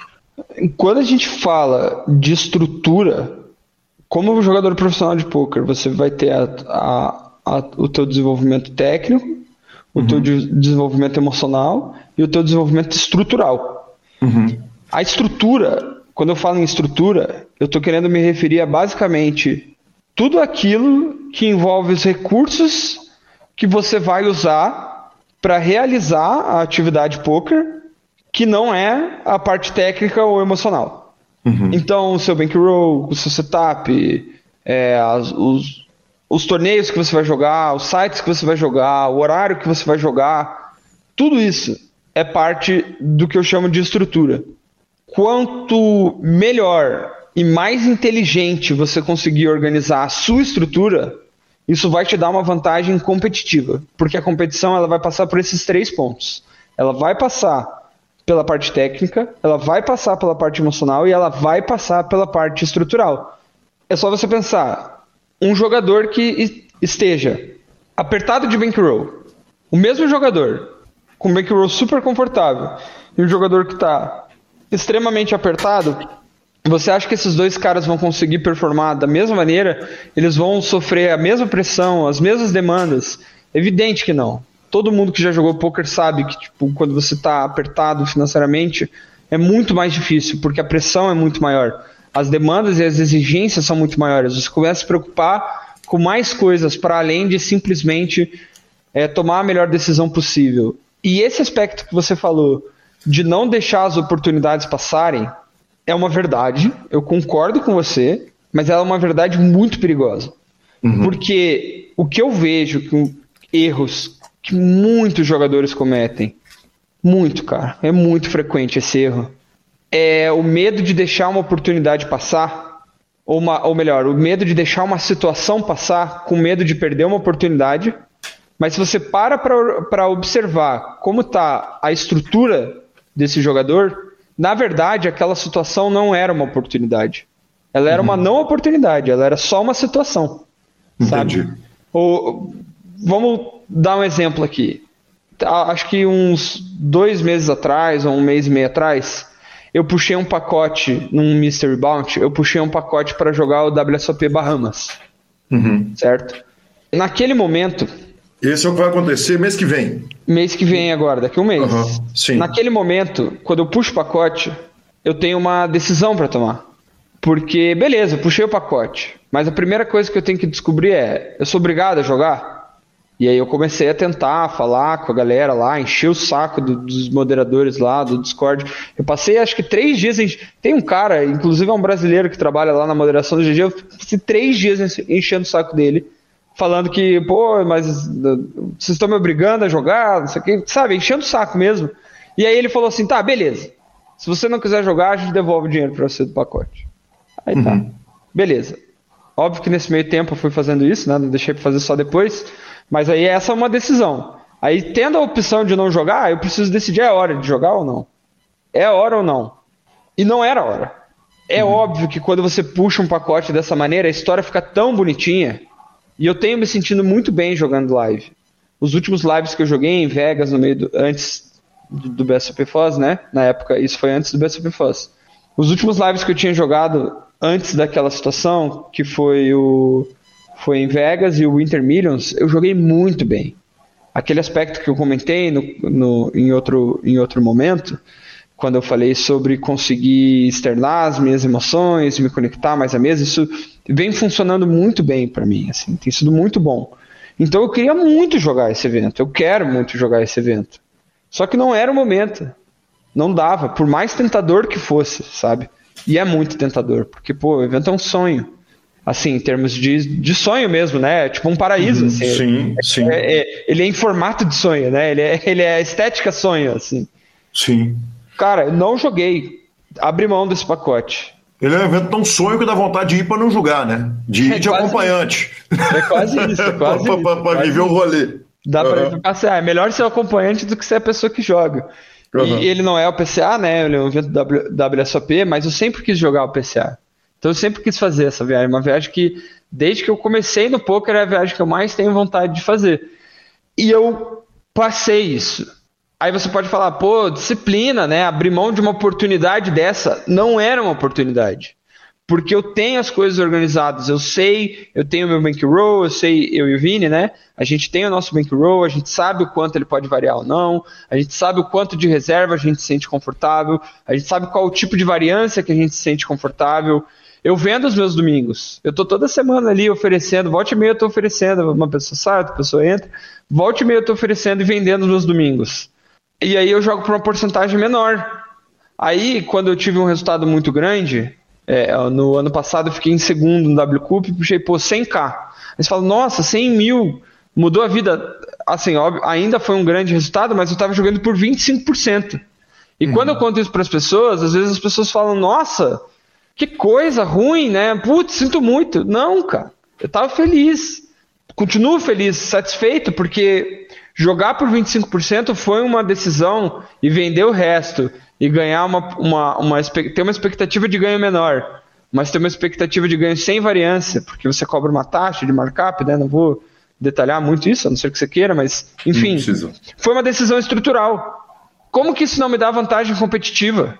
Como que tá é, aprimorando, otimizando, olhando, analisando, tomando os cuidados que têm que ser tomados, me trazendo uma segurança na minha estrutura. O tamanho da, não é à toa, não é à toa que quanto mais a nossa estrutura se organiza, quanto mais ela cresce, quanto melhor a gente entende que ela funciona, mais eu me desenvolvo como competidor, porque menos vezes eu tenho que estar preocupado com a estrutura. E vamos lembrar, eu sou uma pessoa que tem problema com consistência. Uhum. Me manter firme, me manter desenvolvendo, me manter focado é um negócio difícil para mim. Porque quando as coisas batem, eu sinto muito elas. Então, só com uma estrutura organizada, eu consigo permitir as ferramentas que eu venho desenvolvendo para conseguir ter mais consistência no meu desenvolvimento, de fato acontecerem, de fato serem utilizadas. Sabe? Então, e agora, depois de falar muito, né, fazer todo um discurso, sim, a organização é essencial para o desenvolvimento competitivo de um jogador de poker. Que bacana. O Gui, uh, o que você ganhou, evidentemente, não era um satélite direto, porque se fosse um satélite direto, eles iam te obrigar a ir jogar o evento, correto? É, não, não era um satélite direto, era um mystery que eles nem tinham avisado no, nos primeiros dias que iam pagar em pacote, e aí, tipo, eu falei, pô, aí eu ganhei um eu ganhei dentro de um Mystery Bounty o, o, o, o, pacote, mas mesmo assim eu acho que eles acabaram até abrindo uma exceção, assim, pelo que uhum, eu entendi. Sim. Eu não sei se é o comum eles devolverem assim o valor integral do pacote, mas dessa vez devolveram, eu só posso agradecer, obrigado. Um beijo aos envolvidos. Bacana demais. Marcelo Lanza, que homem, obrigado Guilherme. Semana que vem tem mais, claro, a gente vai para a segunda parte da entrevista na semana que vem. Não gigante, que gigante anão. Exato, o anão gigante. Eu continuo falando que o meu dó não foi ter visto o heads up dele com a Gabi. É. Na minha opinião, naquele momento eu fiquei chateado, porque eu, era o heads up que eu queria ver. Pelo que apresentaram aquele dia, eu realmente queria ver. Uma figuraça. Todo respeito ao Celso Sirtoli, né? Que vem voando e brilhando. Com todo respeito do mundo ao Celso, amigo nosso. É, é, só porque eu estava ali acompanhando a mesa, então naquela situação eu queria ver o, o Gaúcho. Você sempre escolhe, né? Naquele momento você escolhe as pessoas. E, e, eu queria ter visto, porque o Anão jogou demais naquela mesa e eu achei que o Gabi também jogou demais, então eu queria ter muito visto, na minha opinião, naquele momento, as duas pessoas que jogaram, que desenvolveram o melhor jogo naquele momento, disputarem o Galo. Luzinha, uh, você já imaginou ele falinhoso como só ele e Gabriela Belisário falinhosa como só ela? O que que ia ser aquele heads up, cara? Eu vou te falar que a gente ia ter que parar de narrar. Rapaz, a única coisa que precisava era falar com o diretor, falou assim, só dá uma liberada aqui. Só dá uma liberada? conversar um bocado. É, não, você falou é semana passada que a falinha tá liberada, uh, não, não, não, induzindo ninguém à ação, não falando da, da, da mão de ninguém. Tá maluco? Ia ser sensacional. Manda o descer pro palco e deixa torar a guerra, né, Caio? Desculpa, não é Lanzinha. Caio é bom. Caio é bom. Tá bom, deixa, é um deixa, Rodolfo. Caio é um maravilhoso, bonito. maravilhoso. É, eu tô... Não é a primeira não, viu, Rodolfo? É a terceira hoje, mas tá tudo certo. Tá narrando 24 7 com o Caio falta, ele não dá falho errar na hora dessa. Maravilhoso, maravilhoso. Vamos, claro, para nossa sessão de redes sociais, que hoje tá super especial, mas não sem antes falarmos da SX Poker. A SX Poker, é claro, é o seu clube na Suprema e e lá tem o Fichas 24 Horas. O Fichas 24 Horas é uma plataforma de envio de fichas. Você faz a sua solicitação direto, automatizada. A, é instantânea, Lanzinha. Depositou, caiu na conta. É moleza para depositar, é moleza para sacar. Agora, se você não quiser usar o Fichas 24 Horas, tem outra opção, molezinha também, que é ir lá chamar a turma da Suprema. A turma tem Lá tem seres humanos que vão te atender de forma personalizada, com o maior carinho, para fazer o seu saque, para fazer o seu depósito. Que moleza! E lembrando que, como novidade, o Fichas 24 Horas virou aplicativo agora, inclusive. A turma do Android já pode baixar na Google Store o Fichas 24 Horas, o app do Fichas 24 Horas. Você vai fazer um cadastro que vai te facilitar muito a vida, porque o cadastro você já coloca o seu ID e aí você já não tem que fazer mais nada. Toda vez que você for depositar e sacar, já vai para aquele ID automático e provavelmente nos próximos 15 dias também na Apple Store. Então, Ficha 24 Horas está em evolução para atender os senhores da melhor forma. Marcelo Lanza, vamos para a sessão de redes sociais, porque essa sessão tá mais especial do que nunca tá? então. Para rede social específica, inclusive. É, não, é, é, é, é, que tem muita rede social, né? Tem a, a, a, pegadinha que eu caí, tem áudio do Radiola, tem áudio do Rodrigo, então vamos por partes. Vamos começar com o áudio do Radiola. Radiola mandou um áudio descrevendo por que, que ele resolveu disputar o Campeonato Brasileiro e segue aí na íntegra para você que não tá no grupão do PokerCast, aliás, devia estar com vocês. Devia. José Heraldo Vogan, o rádio. Fala galera, do grupão do PokerCast. Como eu havia prometido logo depois da minha entrevista, eu vou contar uma história só para vocês aqui. Eu esperei um pouco aí para contar essa história e deixei para contar ela bem na véspera do, do Millions, ou melhor, no dia que começa o Millions. E é a história de como eu cheguei até aqui é para estar tá disputando esses rankings com alguma chance de ser campeão brasileiro de poker, seja ela no Omar, no Mixed e num sonho maior até no geral.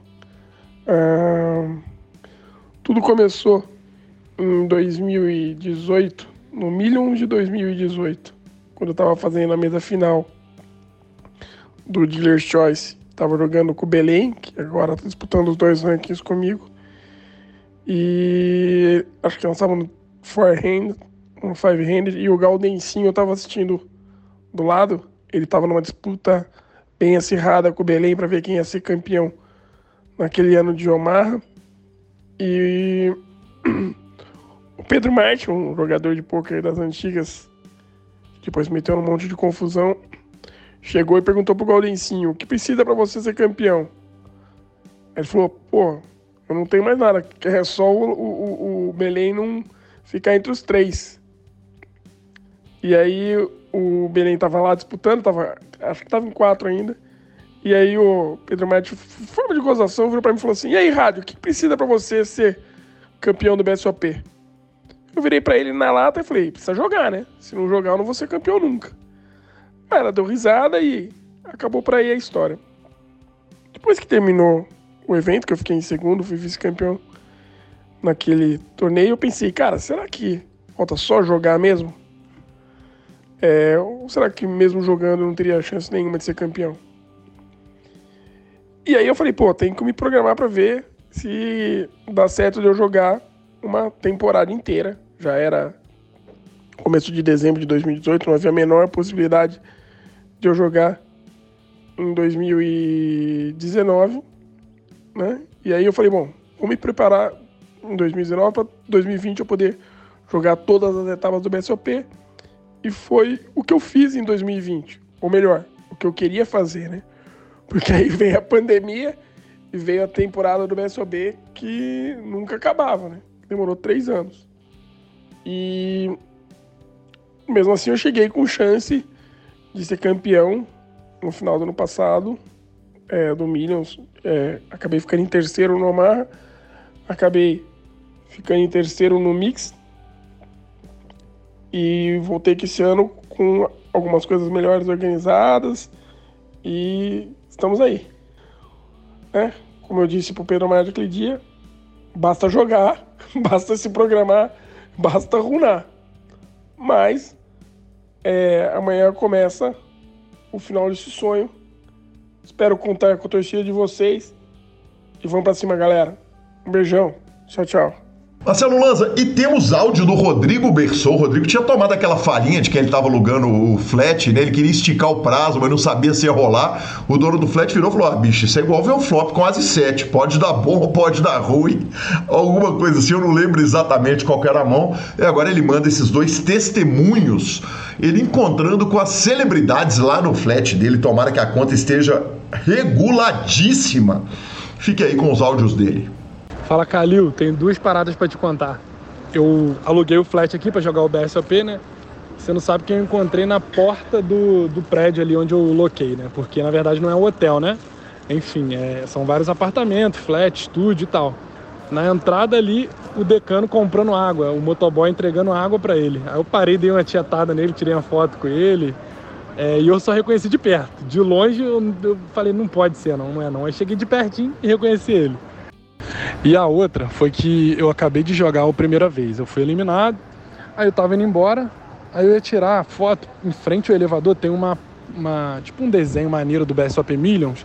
Eu ia tirar uma foto ali sozinho. Só que na hora que abre o elevador, quem sai do elevador? O 22 é a noite, o Gustavo Mastelotto. Aí eu parei e ele ele também. Falei, pô, posso tirar uma foto com você e tal. E ele super simpático também. Falou, claro, pô, qual é o seu nome? Aí gostou do evento e tal, conversando comigo. Aí, dito isso, eu tirando a foto, um outro rapazinho falou, pô, tira a minha também, tira a minha também. Você faz esse favor? Eu achei que era pra tirar com o 22 à noite. Rapaz, eu tô ajeitando minhas coisas e quando eu olho para trás, o cara pediu o Gustavo Mastelotto para tirar uma foto dele no, no, no, no, painel ali do Best of Millions. Cara, eu tô contando rindo já, porque a minha namorada, na hora que ele saiu do elevador, ela nem joga poker. Só que ela já viu uns vídeos eu mostro várias coisas para ela. Ela mesma reconheceu, e aquele cara lá do vídeo e tal, tira foto com ele. Pô, o rapaz pediu pro 22 à noite tirar uma foto dele, cara. Você tem noção, Calil? Eu achei muito engraçado, eu tinha que te contar essa, não podia deixar passar, não. E Marcelo Lanza, eu tomei, eu caí na maior pegadinha de todos os tempos, cara. Que destreza. O senhor abriu, vamos posicionar tudo. O senhor abriu uma caixinha de perguntas no seu Instagram falando: chegou o BSOP e vamos falar de poker. Fala que eu te escuto e te respondo. E aí chegou o fatídico momento. Cara, eu fui respondendo as perguntas. Um monte de gente perguntou. Vamos, vamos e convenhamos o seguinte: a turma é faliosa, né? Todo, eu, eu para cada pergunta sobre poker que eu recebi, eu recebi três sobre como que a gente bebe, onde que se bebe, que dia que vai beber, que dia que é o encontro do PokerCast. Variância, variância. Normal. Variância, tá tudo certo. E o Douglas Melo Almada mandou a seguinte pergunta, Marcelo Lanza. Deixa eu contextualizar uma coisa para você antes. Uh, eu tava num momento de lazer, porque eu ia entrar nessa, nesse batidão de BSOP, que nós vamos para 10 dias de transmissão em 13 dias de BSOP. Na sequência, eu já fico em São Paulo, tenho o um encontro do Royal Five.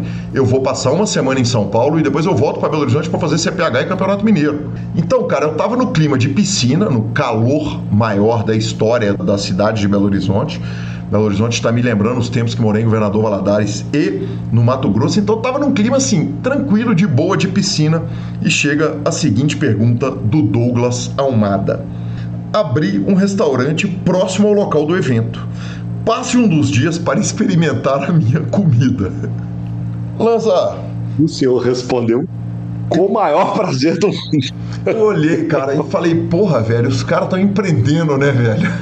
Aí sim, falei, com o maior prazer do mundo. Lanzinha, eu respondi, me passou batido, que se diga, você leu, passou batido. Passou batido, me passou batido. Caio Braz leu, passou batido. Cara, todo mundo, sequela e tal. O Douglas ficou com dó de mim, velho. ele ficou com dó. Ele virou e me mandou um inbox e falou: Ô, Calil, desculpa, velho, isso aí era pegadinha, cara. Eu achei que eu ia voltar com a Tribet. Você respondeu lá, bicho. Tipo, dá uma apagada lá, né, parceiro? E eu apaguei, Lanza, e eu arrependi demais, cara. Porque ele foi tão genial. E eu caí feito um pato. Uma volta. Passou batido em todo mundo, deu a volta. Deu a volta. The. Oscars goes to. Cara, eu, eu, eu caí tão feito um pato que eu arrependi de ter apagado no susto, no instinto. Eu fui lá, apaguei o post. Mas aí depois eu falei, cara, ele merece demais. E aí eu tirei o print, mandei no grupo do PokerCast, mandei no grupo de mídia do. Mandei pro Caio Braz, Eduardo Sequela, Gabriel Grilo, Alan. Falei, velho, o mundo precisa ver, porque o Douglas Almada zerou o joguinho de pegadinha de ouvinte. E Lanzinho, eu resolvi o seguinte, cara. Eu tenho, uh, já que a gente estava falando de BSOP, eu tenho uma mochila do PokerStars que eu ganhei na num, num BSOP, no torneio da imprensa que eu gravei e vou mandar também para ele uma camiseta do PokerCast. Descobri que ele é lá de Sorocaba, o senhor vai toda semana para Sorocaba. Eu vou fazer um Pode belíssimo embrulho e você vai entregar para ele em mãos ou vai deixar. Ele mora 10 minutinhos lá da Suprema. Ele vai lá e busca premiação. Ele vai ganhar prêmios físicos pela melhor pegadinha do mundo. Justo ou não? Justíssimo. Ele merece, ele merece. O famoso ele merece. Maravilhoso, maravilhoso, cara. Parabéns, Douglas. Parabéns, foi demais, velho. Eu, eu, eu vou te falar, eu fiquei feliz de ter caído nessa pegadinha, viu? Hora de finalização. Hora de finalização. Só terminar, só, só, voltando no assunto anterior, Lanzinha. O Caio Braz, quando ele viu essa parada, ele ficou 10 minutos comigo naquela pré-resenha antes da transmissão. Ele não conseguia conversar, ele ficou 10 minutos rindo, cara. ele ficou 10 minutos rindo. Ele ficou enlouquecido, cara. Superpoker.com.br é mais que poker é super poker. O Lança tá passando mal do outro lado. É mais que poker é super poker. Na aba de clubes, a guia de clubes onde jogar agenda diária de torneios no YouTube, transmissões ao vivo dos maiores torneios de poker do mundo, análises técnicas, programas de humor, tá na mão, mibilisca.com, cobertura mão a mão de torneios pelo Brasil e pelo mundo, na Twitch do grupo Super Poker, o trabalho do querido Alan e as melhores transmissões Dica cultural. Ô, Lanzinha, eu falei que eu dei uma descansada e. Então tem dica cultural pra caramba, viu? Como é que você tá mete de dicas marcha. culturais por aí? Mete marcha, mete marcha. Então tá bom. Porque o que eu fiz foi realizar todas as últimas cinco dicas culturais que eu dei. Eu fui lá e vi todas. Então eu só vou falar a respeito, não tem nada novo. Só vou dar opiniões sobre o que eu já falei. Então tá. Primeiro, um filme super legal que tá na Netflix, Cyberbunker, sobre uns caras que tinham uma, um serviço de hospedagem na internet. Os caras simplesmente tinham um bunker na Holanda e o bunker pegou fogo. Uh, isso não é nem spoiler, isso é o comecinho do filme. Eles compraram um bunker na Alemanha e esse bunker funcionou. Uh, um esquema meio de pirataria, obviamente, coisas legais não eram o que eles estavam fazendo nesse bunker. E é um documentário bem legal, bem ajustado, redondinho no Netflix, daquele que assim é um filme, mas quisera eu que tivesse sido uma série, porque a história é legal o suficiente para eu querer ver mais. Vi também no canal Bis um documentário curtinho sobre um dos maiores gênios da pop music mundial, o Nile Rodgers. Eu já dei a dica do filme dele, né, o Le Freak, que é a melhor biografia de música que eu já li e tem um documentário dele francês no canal Bis para quem assina net, que chama Nile Rodgers The Hitmaker. É bem legal, bem ajustadinho, uma delícia de documentário. E eu tinha te falado que eu estava assistindo filmes de tubarão, né, Olanzinha? Eu assisti outro filme de tubarão. Eu tinha assistido Tubarão Mar de Sangue, agora eu assisti Terror nas Profundezas. Esse, uma obra de arte maravilhosa que, uh, num momento, e aí vai sim um alerta de spoiler, o tubarão morde um saco de cocaína que está sendo resgatado do fundo do mar e fica doidão. Lanzinha. Tá, eu, Isso não, não é uma mentira total, você sabe, né? Isso tem acontecido, na verdade. Pois é. De verdade. Pois é. é. De verdade. Sim. Então... Eles estão, eles estão, eles estão é, falando que o nível de agressividade dos tubarões tem, tem aumentado por causa da cocaína, porque existe um caso do urso doidão nos Estados Unidos, você sabe desse caso, né? Do urso do pó. Sim, que virou um filme, né? Com quem berra, né? Que virou um filme. Então parece que existe uma correlação mesmo, que o tubarão tá ali de bobeira, ele dá uma dentada em algo que não devia, por acaso ela é branco, por acaso ele está no oceano, ele fica mais agressivo que o homem. Lanzinha, esse filme eu vou te falar, cara, esse filme é pavoroso. Pavoroso. Eu queria entender um dia a sua fixação sobre tubarões, mas não vai ser nessa sessão de análise. Depois é, não, Lanzinha, não sou eu, não fui eu que dei play nesses vídeos, tá bom? Então, só, só deixando claro. quem é você? Tirei quem é? Sempre tubarão tá louco. Mas enfim. Eu tinha dado algumas dicas culturais nos últimos programas. Eu dei a dica de Continental, eu não tinha visto ainda os três episódios Continental, a temporada número um, variável do, do universo John Wick, irretocável, maravilhoso, uma obra-prima para quem gosta, Mel Gibson e companhia, fodaço. Loki, segunda temporada. Obrigado, Marvel, por de fato entregar coisas boas, igual a gente sabe que você tem potencial.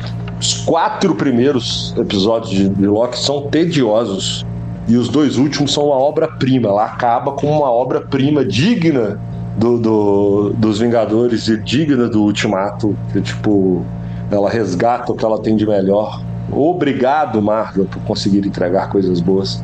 E também vi Gen V, que é uma variável do mundo de The Boys. The Boys é uma puta série maravilhosa no Prime. E Gen V também não poderia ser. Lembrando que se você tem menos, não é nem de 18, se você tem menos de 21 anos, não veja. Realmente, não veja. Se você ouviu isso, não veja. Ah, eu já vi The Boys. Não, não veja. Pra saber. não veja. Gen V é uma variável do mundo The Boys com adolescentes. Não veja mesmo. Não veja. Mas vale super a pena. É, o universo é muito foda e os caras são muito bons no que eles fazem. Maravilhoso, Marcelo Lanza. O PokerCast é trazido a você pela Pay for Fun, pela GG Poker e pela SX Poker, arroba Gui Calheu, arroba Lanza Maia, são os nossos Instagrams e Twitters. Estamos no Spotify, Deezer, YouTube, Amazon Music e Podcast Players. Nos indique, nos dê 5 estrelas, especialmente no Spotify e no iTunes. E a edição é do maravilhoso Rodolfo Vidal, que eu espero encontrar no torneio da imprensa. Uh, nós vamos fazer um last longer, eu, você, Rodolfo Vidal na Lanzinha, se der tempo da gente jogar esse Peguei. ano. Então... Peguei. Mas eu não vou deixar você acabar o programa. Infelizmente, senhores, vocês sabem que a sardinha ela é puxada mesmo pro lado, infelizmente. A vida é assim. Não tem o que fazer. Lembrando que na próxima quarta-feira estaremos sentados na mesa, eu e a minha senhora Gabriela Belisário. Esse programa já vai ter ido pro ar. O próximo a gente só vai gravar na quinta-feira, o dia 1 do Menevente. Por favor, senhor, gostaria de pedir aquele abraço repetido para a Gabi, porque ele funcionou demais no último, então eu não posso deixar de não pedi-lo. Vê se está citado, Marcelo Lanza. Gabriela Belisário Lança. Uh, Beli Gabi, arroba Beli Gabi. GL máxima para você no BSOP. Sorte também para você, professor Marcelo Lanza. Vamos que vamos, vamos brilhar esse casal maravilhoso. Vamos para cima deles. E a edição é do Fantástico Rodolfo Vidal. Agora sim, programa terminado, Marcelo Lanza. Um grande abraço a todos, até a próxima semana. Valeu.